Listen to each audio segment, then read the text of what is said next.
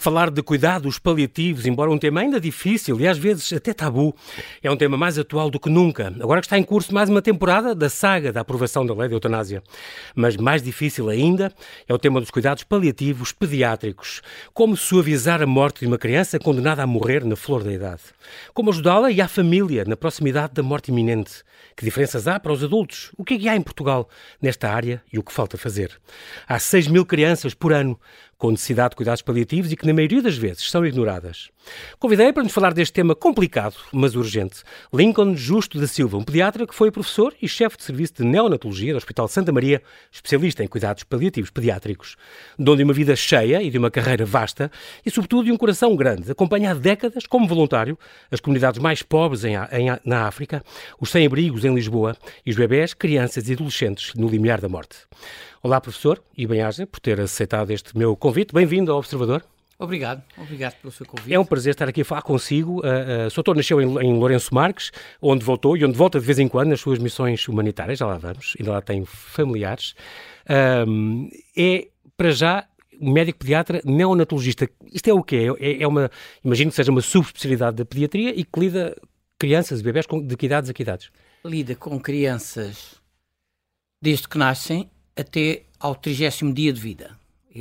A definição de período neonatal é este, do momento do nascimento até ao trigésimo dia de vida. Todavia, uhum. nós, os neonatologistas, acompanham o, o bebê ainda antes de nascer, no, no período chamado pré-natal. De... Ok. Pré-natal. Na fase final da gravidez. Depois do momento do nascimento. E há, e há uma coisa que é a saúde perinatal e a saúde neonatal. Isto é a mesma coisa ou são coisas diferentes? Não, são coisas diferentes. Então, perinatal Perinatal é tudo o que acontece à volta do nascimento. Logo antes ou logo depois? Logo antes, durante, durante? o nascimento Sim. e depois. Depois quando? A primeira semana de vida, pós-natal. Este é o período chamado período perinatal. Ok.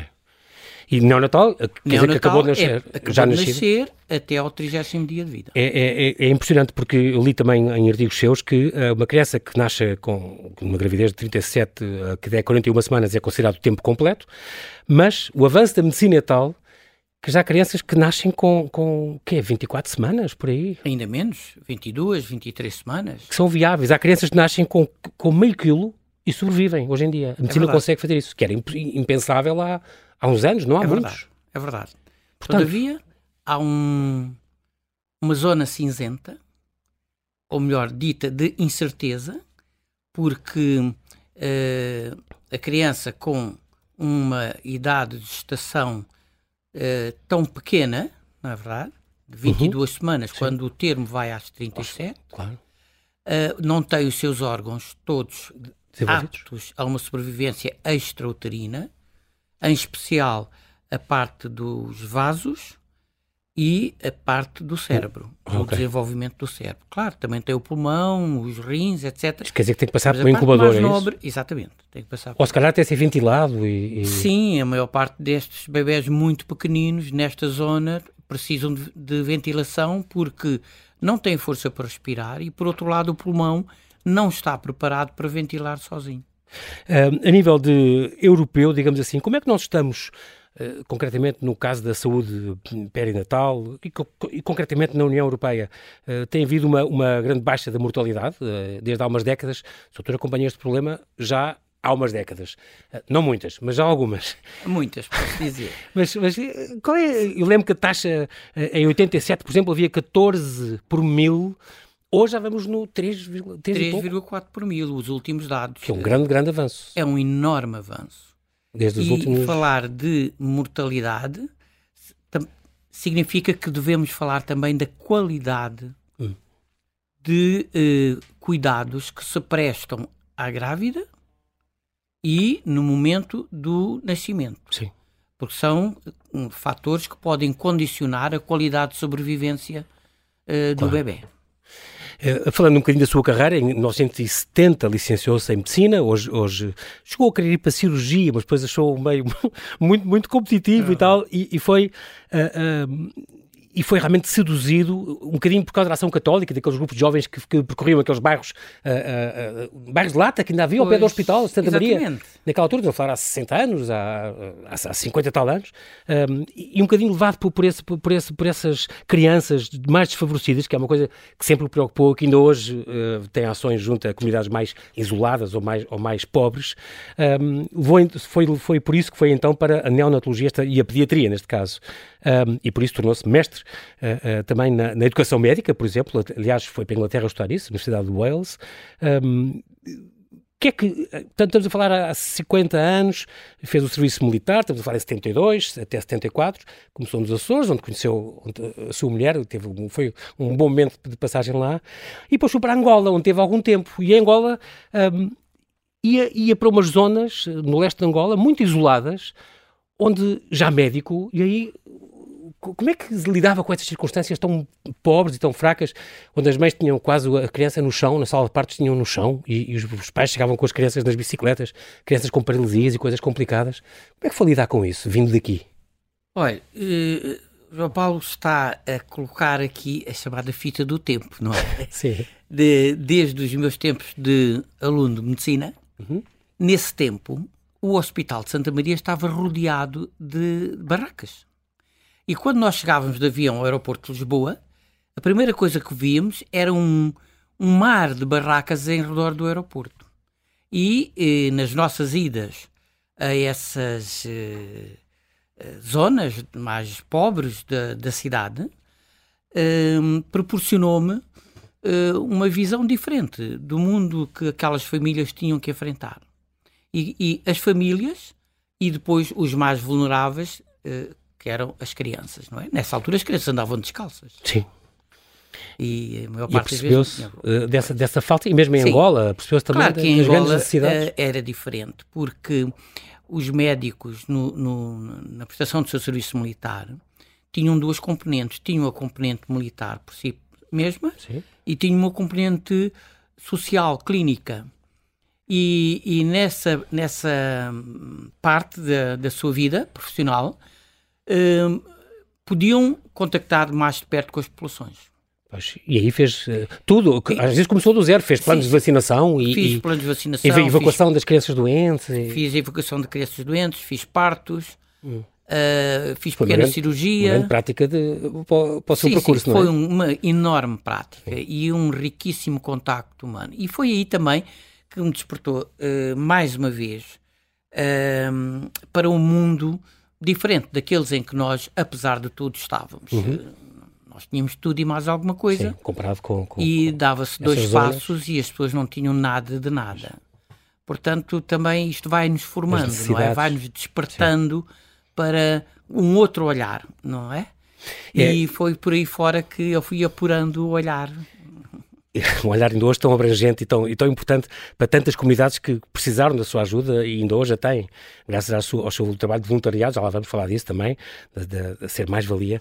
Uh, ah, um, os estágios já especializados, já especialista nestas áreas, acabou depois por fazer um estágio em, em, em, Bristol durante, durante um ano, numa unidade de neonatologia, uma, muito inovadora na altura, e depois também em, em Nancy, se não me engano, no Centro Nacional da Infância, também em Paris, um, onde se apercebeu de uma, de uma grande qualidade que, que o que trouxe lá de, desses animei que passou nestes sítios uh, foi esta, a eficiência, a, a absoluta eficiência, o doutor refere isso às vezes, eficiência como isto funciona e como isto funciona bem. E então trouxe ideias para cá, nomeadamente, uh, uh, e eu lembro, por exemplo, que Alfredo Costa, nessa altura, fazia 10 mil partes por ano, agora fará que um terço disso? 10 mil. 3 mil, à volta de 3 mil, 3.500. Portanto, e, e, e lembro-me também que veio com aquela ideia, por exemplo, há uma coisa que nós não temos e que nos faz, faz falta criar. Este, muitas crianças sofriam, ou bebés, uh, por causa de não ter um transporte digno e, e capaz e, apropriado para eles, em, em, às vezes em circunstâncias difíceis, teres que levá-los para Santa Maria, nascidos no, no Lausanne ou, ou, na província, onde, onde fosse. E, e, então tive essa ideia de fundar aqui este, este sistema de, de, de, de transporte do recém-nascido, que foi um grande sucesso. Foi, sim senhor, porque em Bristol tive a oportunidade de eh, incorporar eh, estas equipas de transporte do recém-nascido e fui percebendo eh, como é que eh, se desenrolava esta vertente do cuidar numa, numa idade tão crítica do bebê, não é? Logo depois de nascer, precisava de apoio e um apoio muito complexo, muito sofisticado. Depois, eh, também em Nancy, tive novamente uh, contacto com sistemas um pouco diferentes, uh, o sistema francês, uhum. mas com a mesma filosofia. Depois trouxe para Portugal e tive a sorte de uh, ter uma pessoa fantástica que percebeu a inovação e aceitou fazer a experiência. Implementar. Aqui que era o doutor Rocha da Silva, na altura, INEM, o é? presidente do INEM. E aí uh, abriu-se então as suas sugestões, deu-lhe carta branca e, e, agora falou nisso e, e em, em, fazer, é, justo fazer, é justo fazer esta homenagem, justo, tem a ver consigo, uh, esta homenagem ao Dr. Rocha da Silva, porque alguém com visão e alguém que lhe deu carta branca, mas sempre, mas vamos sempre controlar isso e, e ver tudo, e os custos e tudo, muito curioso, porque avançou, deu um passo em frente, é num desconhecido, que era uma coisa desconhecida cá. Nasceram assim estas ambulâncias que diziam recém-nascidos, que fizeram um grande furor na altura. Mas era uh, incrível, porque andavam muito devagar, tinham tempo de cuidado. Isto no Porto, por exemplo, onde se implementou no ano seguinte uh, com os paralelepípedos, tudo aquilo, o chão não é famoso, mas aquilo tinha que ter tudo que fosse importante para, para uh, uma suspensão remodelada e telecomunicações, era por rádio que se falava por todo lado. equipas próprias, onde depois se preocupou com um subsídio para essas equipas porque precisavam, senão não arranjava quem, quem quisesse fazer isso. É, é incrível e, e, foi, depois mais tarde foi, claro, largado a todo o país, mas é, foi uma, um passo muito, muito importante que, que, que também para esta experiência de neonatologia e, e, e, formar estas equipas próprias, a enfermeira, o, o condutor e tal, foi, foi uma coisa de, realmente que, que, fez com, com grande sucesso. Em 2004, estamos nos anos 80 ainda, meados dos anos 80, 86, 87, por aí. Uh, uns anos depois começou então o seu voluntariado, voltou a, então à sua terra natal em 2004, começou então a ir quer para Moçambique, quer para a Guiné-Bissau, uh, a correr como voluntário, médico pediatra voluntário. Voluntário. E aí também se deparou com todas as faltas, todo, todo, tudo o que havia, tudo o que havia para fazer. Uh, aliás, foi um bocadinho ideia, inicialmente, até do próprio Ministério da Saúde de Moçambique. Criou, Sim, criou a primeira um... vez foi. Uhum. A primeira vez fui integrado numa missão internacional uh, que tinha o apoio dos Estados Unidos da América ao governo de Moçambique uhum. para uh, melhorar a saúde materna e infantil em zonas uh, muito carenciadas, fora das grandes cidades. Estamos a falar de Niassa, de Tete, destas, Sim, destas zonas? de Tete, da Beira, uhum. mesmo de, de, Maputo. Na periferia de Maputo é praticamente uh, a periferia de, de um mundo uh, completamente diferente. Mas deixe-me só voltar um bocadinho atrás ao, ao, ao estabelecimento do, do sistema de transporte recém-nascido. É verdade que o Dr. Rocha da Silva uh, teve a visão uhum. e, e, deu todos uh, os meios necessários, mas também é de justiça salientar aqui a visão dos meus colegas que souberam aceitar a, a ideia, incorporá-la nos seus uh, serviços e dar todas as condições necessárias para que, quando o sistema chegasse, pudesse ser recebido, porque havia que colocar rampas, havia que formar uh, médicos e enfermeiras e até os porteiros que tinham que saber distinguir a ambulância dos recém-nascidos. Portanto, houve todo um conjunto de esforços para que a, a, o bebê, que precisava de apoio, tivesse o apoio no tempo necessário e com a qualidade exigida.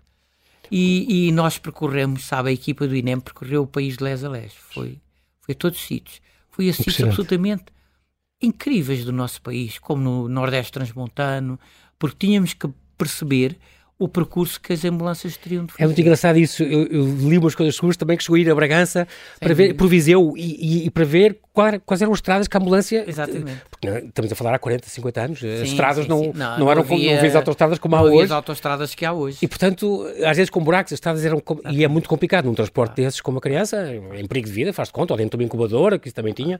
Uh, qualquer estrada não é indiferente, tem que ser escolhido um bom percurso. Exatamente. Onde... E, e devo dizer-lhe também. Incrível que, esse trabalho uh, todo este esforço. E também a cobertura, agora lembrei-me, a cobertura de rádio a também era importante. de rádio, sim. Porque sim, podiam sim. estar sempre em... Foi, foi um uma grande inovação. feito pelo INEM absolutamente fantástico. Tiveram que instalar uma antena em Santa Maria e depois às vezes já às tantas já comunicavam com os hospitais, as maternidades locais. Sem dúvida, sim, sim, sim, sim. E depois em conversa com o médico especialista do lado de cá, às vezes já nem precisava de ir à ambulância porque as coisas resultavam, não era? Resultavam, As indicações. Sem dúvida. Foi o início da linha SOS 24, 24, 24. Pode ser. É um bocado isso. Foi, foi. Era com a rádio, não havia telemóveis, não é? Exatamente, não havia telemóveis. Mas é, é, o, o sistema de transporte do trânsito foi apenas um fator para melhoria fantástica, uma aventura fantástica uh, do, do, de todo o trabalho à volta da saúde materna e infantil, feita pelo, pelo, começada pelo Dr. Albinaroso, na altura secretário de Estado da, da, da Saúde, uhum. que deu o aval político a todas essas mudanças. Depois foi o Dr. Batista Pereira e um grupo de médicos do Porto, de Lisboa e de Coimbra juntou-se, ao mesmo tempo que enfermeiras também, associadas a enfermeiras, uhum. e que lançaram as bases de, de uma reorganização dos serviços, de uma assistência com qualidade nos nascimentos, e a partir daí foi rápido o, o, desenvolvimento e a melhoria dos indicadores, a ponto de atualmente o nosso país estar uh, num dos primeiros na lugares, da frente de... num dos primeiros lugares de, na bem, saúde boa uh, perinatal. Perinatal. Muito bem. Entretanto, desde, desde. Vou falar agora desta associação Ser Mais Valia, portanto, desde, é pediatra voluntário desde há quatro anos desta associação, Ser Mais Valia, uma ONGD formada por cidadãos séniores, portanto, mais de 55 anos, que querem, claro que não estão ainda arrumados na, na ação, mas gostam, querem fazer alguma coisa. Este envelhecimento ativo é muito importante e na sua área, então, com certeza ainda mais. Uh, é, é uma, esta, esta Ser Mais Valia foi fundada há sete anos e, e herdeira daquela mais-valia da Fundação Gulbenkian, um, e que me faz lembrar muito Albert Schweitzer, o Soutor faz lembrar muito Albert Schweitzer, portanto, Prémio Nobel da Paz, este extraordinário humanitário e, e ministro luterano, teólogo e, e, grande pianista de Bach, Uh, uh, que dizia os anos enrugam a pele, mas renunciar ao entusiasmo faz enrugar a alma.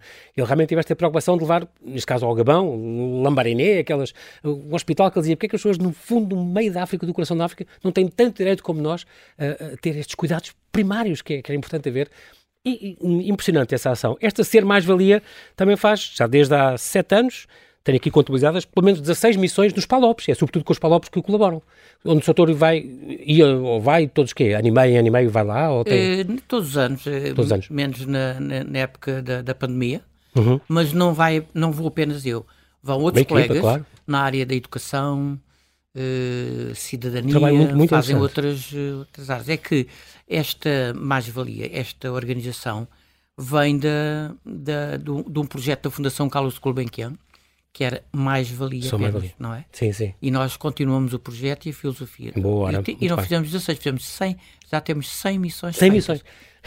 Ainda bem. Ainda bem. É, é, quando eu me engano no bom sentido, ainda, ainda bem. Ainda bem. Então, ainda repor a verdade aqui, tão importante.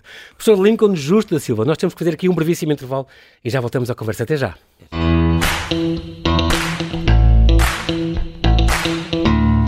estamos a conversar com o professor Lincoln Justo da Silva, médico pediatra, especialista em neonatologia, que nos fala do tema tabu dos cuidados paliativos pediátricos.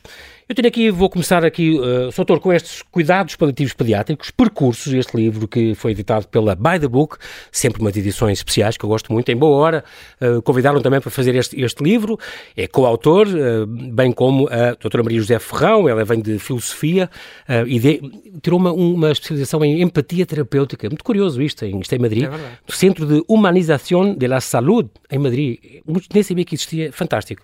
Ela que é formadora em relações humanas e em bioética e também com Marta Brides, que é professora de Filosofia e doutora também em Bioética. Este livro baseia-se em casos reais, um, reflete muito sobre esta prática dos cuidados paliativos, a intervenção da ética. Uh, quanto, porquê este livro e, e digamos, a, quem é que se dirige, doutor?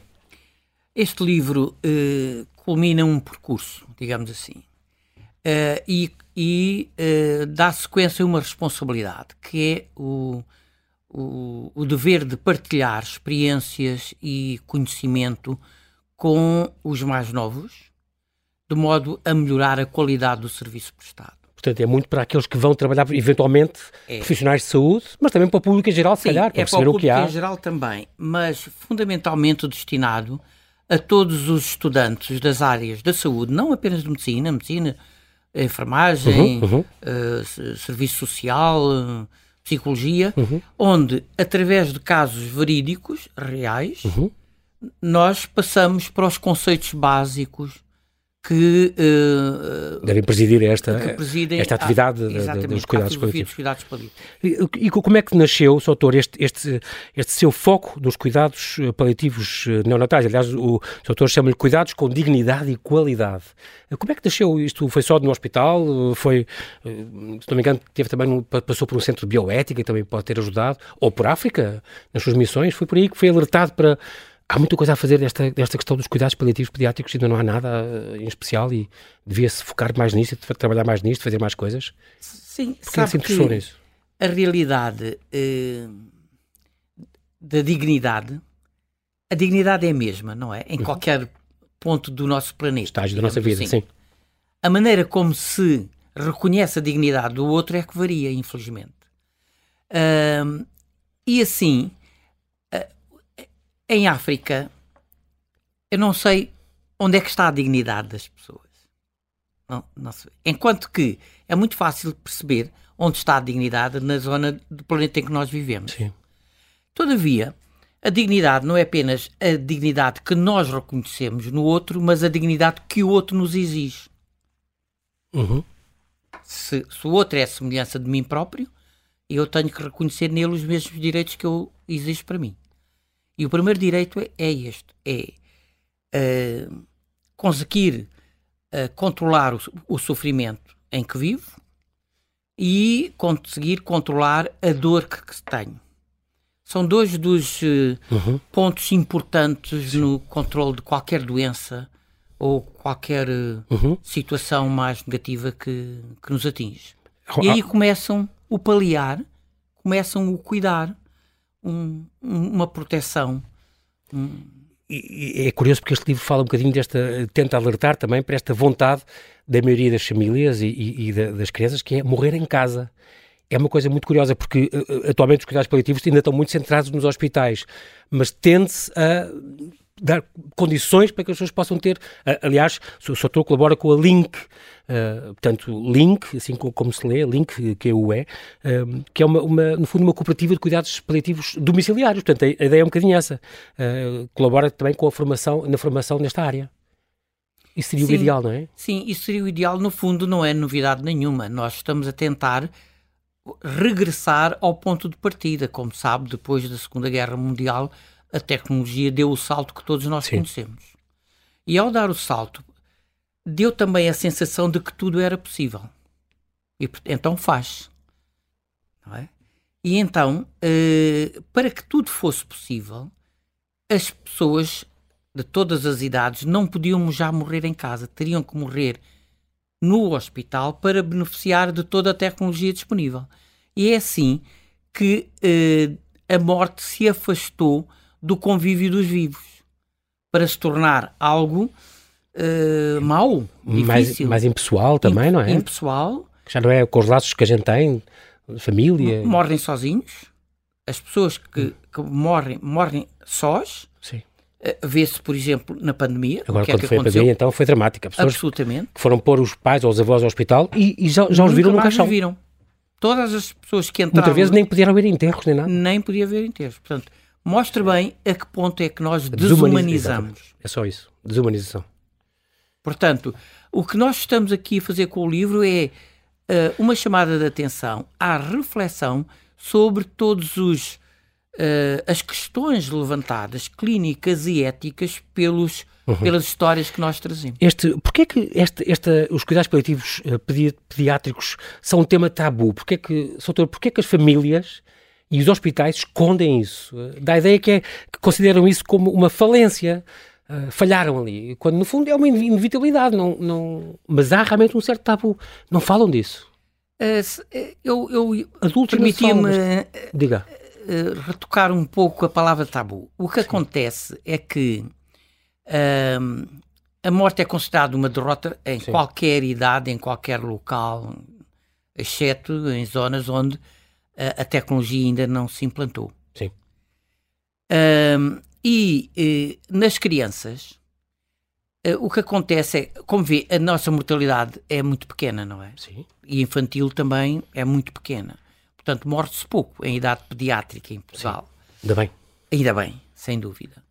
Uh, e as poucas crianças que morrem ou morrem de uh, situações uh, agudas e graves, como um acidente ou um afogamento, okay. ou a maior parte delas morre na sequência de doenças prolongadas, complexas, muitas vezes mais do que uma, e a maior parte das vezes morrem nos hospitais. Sim. Uh, e o hospital, uh, sempre que há uma morte, toda a equipa se retrai a dizer o que é que, em que é que nós falhamos para que isso tenha acontecido. Sentem que é tal falência. Quando a morte é um fim natural que nos espera a nós todos. O que é preciso é não, uh, não encurtarmos esse período, nem prolongarmos o período. Sim. Devemos deixar que ela ocorra naturalmente. quando naturalmente tem de ocorrer. Portanto, eu, eu diria mais a falta de informação, uh, tanto dos profissionais de saúde como do público em geral. Das famílias, exato. E as famílias, quando tinham estas crianças atingidas por doenças congénitas ou uh, acidentes ou patologias posteriores, uhum. acabavam por ficar em casa. Sim. Daí que ser um tabu, que as pessoas não tiravam as crianças de casa, guardavam-nas dentro de casa, tinham vergonha de se expor, Exatamente. porque não era uma criança todas normal, entre aspas, não é? Que seguia os, o modelo de uma criança, Exatamente. aos saltos, a brincar e etc. Estava confinado a uma Tem muito cadeira. a ver com a nossa, civilização também de hoje tem, em dia, não tem? Tem, tem. Os Instagrams tem. e as redes e tem. tudo que foge de, desse tem. ideal de beleza e de saúde e não sei o quê, tudo que é doente ou mais idoso ou crianças com, com cancros, por exemplo, é uma coisa que é, esconde-se e que se apaga Sim. e que não se mostra e que... Mas é? hoje em dia este paradigma traz, é? está a mudar, se me permite. Uh, Isso é bom é bom, muito bom. Hoje, hoje em dia, não só com o apoio da, da legislação, mas também com mais informação do público em geral. Nós vemos pessoas nos campos de futebol, uh, nos parques, nos jardins, nas escolas, uhum. crianças que de outro modo não podiam sair de casa. Exatamente. Isso é Portanto, uh, uh, Estão a mudar um bocadinho devagarinho as coisas. Vamos mudar um bocadinho, Pronto, é já não é, já não é assim tão tão tabu como isso. Tenho sempre esta ideia dos cuidados paliativos pediátricos serem, é dos seus livros, é algo para ajudar a viver, não Sim, a morrer. Não a morrer. Isso, isso, isso é, é, é, muito curioso. Acrescentar qualidade de vida até uh, ao final da vida das crianças. Uh, e depois acompanhar os, as famílias é muito importante, os pais e os irmãos no luto, porque o luto é tão importante como ajudar na morte. Também tirei deste seu livro. Uh, que, há muitas diferenças para, para, para os adultos nos cuidados paliativos de uma, claro que de um bebê é diferente de um adolescente, um miúdo com 15 ou 14 anos, ou outro com 8 ou 9, são, tem que ser cuidados diferentes, mas uh, o que é que há de comum? A filosofia é comum. Ok, também com os adultos, pronto. Com os adultos. Então, uhum. qual é, quais são os pilares da, dos cuidados paliativos? É o controle dos sintomas, controle da dor, a dor. o apoio à família e o trabalho em equipa. Uhum. Uh, e a comunicação também é, é junta, digamos, ao cimento de, destes quatro pilares. Como é que, o controlador, agora uma pergunta só aqui, doutor, como é que se controla uma, uma estou a pensar num bebê, como é que se consegue saber se ele está a sentir dor, se não está a sentir dor? Há sinais? Uh, os que trabalham nisto dizem que até, até o choro é diferente, se tem fome ou se está com dores. Uh, mas num bebê muito pequenino, como é que se controla? Se temos que sedá-lo? Quem é que toma essa decisão? Há de ser o médico César, mas como é que consegue ter essa noção? Há escalas, há escalas internacionais, escalas validadas para Portugal. Okay. E escalas que estão em uso. Mas pelo olho, pela, pela pupila? Uh, por sim, é, é, pelos sinais que o recém-nascido nos dá, okay. através dos movimentos, da frequência cardíaca, da postura. Tudo isto está uh, standardizado em, okay.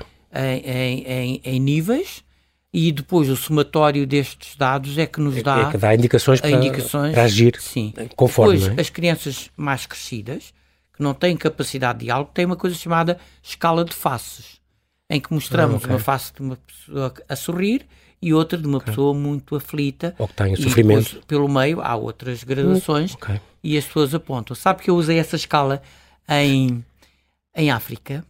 Porque numa das minhas uh, idas, e como lhe disse, no, a minha As equipe vai sempre para a periferia. Sim. Onde ninguém quer ir. Sim. E num dos, eh, dos eh, das missões, na, na, visita que estávamos a fazer, eu ouvi muitos gritos. lacinantes. E eu não percebi o que é que estava a passar, senão quando entrei na sala e vi que estavam a fazer expensos. Uma criança de 4 anos ou 5, uhum. não sei se sabe, mas em África, no tempo frio, há fogueiras cá fora e os miúdos, como crianças que são, saltam, brincam e tal, e uns caem lá para dentro. E então, esta criança estava a, a queimado? ser toda queimada, sim, tinha mais quase dois terços do corpo queimada. Sim. Depois acabou por morrer, infelizmente, mas hum. então o penso era feito levantando com água morna e dando um, para ser assim uma coisa mais rápida, brufeno. Agora imagina o que é a dor da criança, não é? Daí, Bolas, sim, daí caramba, caramba. as coisas lancinantes, certo. os gritos lancinantes que eu ouvia. Até que, quando acabou a visita, eu uh, falei com a diretora do serviço e disse: não pode ser, nós estamos no século XXI. Isto, não, nesta prática é inadmissível. No século XX não, sim, pode, sim. não pode ser. Uh, temos que usar morfina. Isto numa zona absolutamente remota. Sim. Estávamos a 1500 quilómetros da capital. Ela só não tenho. E eu fui ao, ao, depósito de medicamentos e lá estava a morfina. Passei a noite toda a fazer as, os cálculos. No dia seguinte a, a criança... para o peso da criança, que quantidade Exatamente. é que... No dia seguinte a criança recebeu a morfina e eu quase que fui levado em ombros porque a criança... Aliviou não, aquele... Absolutamente. Não fiz mais do que utilizar sim.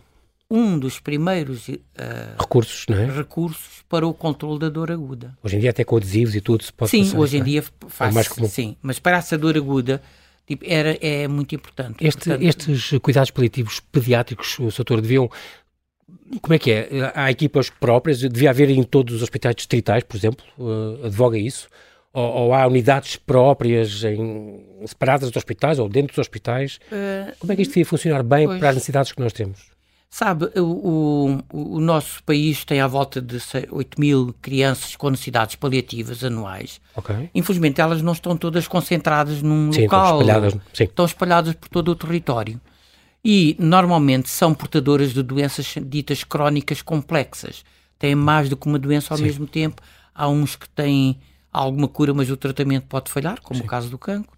Há outros que não há tratamento, como o caso das doenças metabólicas há outros que, enfim, podem ter uma sobrevida longa, mas acabam por uh, uh, serem situações fatais, como aquele caso recente que nós tivemos de uma jovem com a, a, doença uh, mucoviscidose, que era o termo antigo,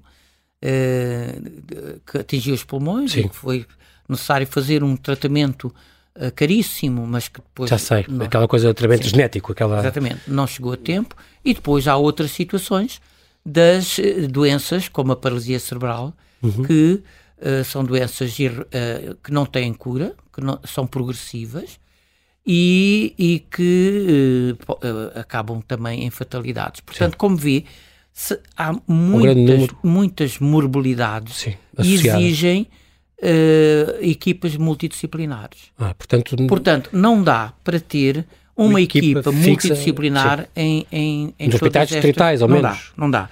Por isso é que o, o, o Ministério da Saúde tem o plano estratégico de desenvolvimento dos cuidados paliativos, eh, são bienais, nós estamos agora uhum. a terminar o 2021 e 2022, uhum.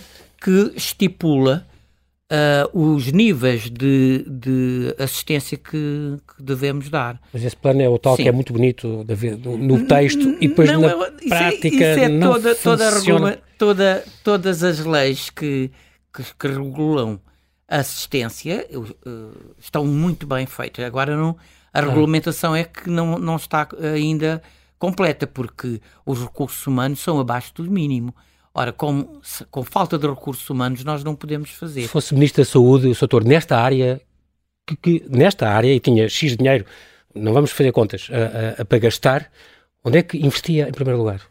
Em primeiro lugar, regulamentava aquilo que fosse possível regulamentar, aquilo que era prioritário. Dentro dos cuidados paliativos? Dentro dos cuidados paliativos, o que era prioritário era dotar os, eh, os diversos níveis, especialistas nos hospitais centrais, uhum. e há cinco hospitais centrais de todo o nosso Sim. país, dois no Porto, dois em Lisboa e em Coimbra, que já dispõem de equipas intra-hospitalares de suporte de cuidados paliativos. Uhum. Depois há os de nível intermédio, aí sim distritais que têm, uhum. têm que ter formação, têm que ter uh, uh, formação de base e formação contínua e têm que ter recursos humanos. Quando eu digo recursos humanos, não é apenas o médico.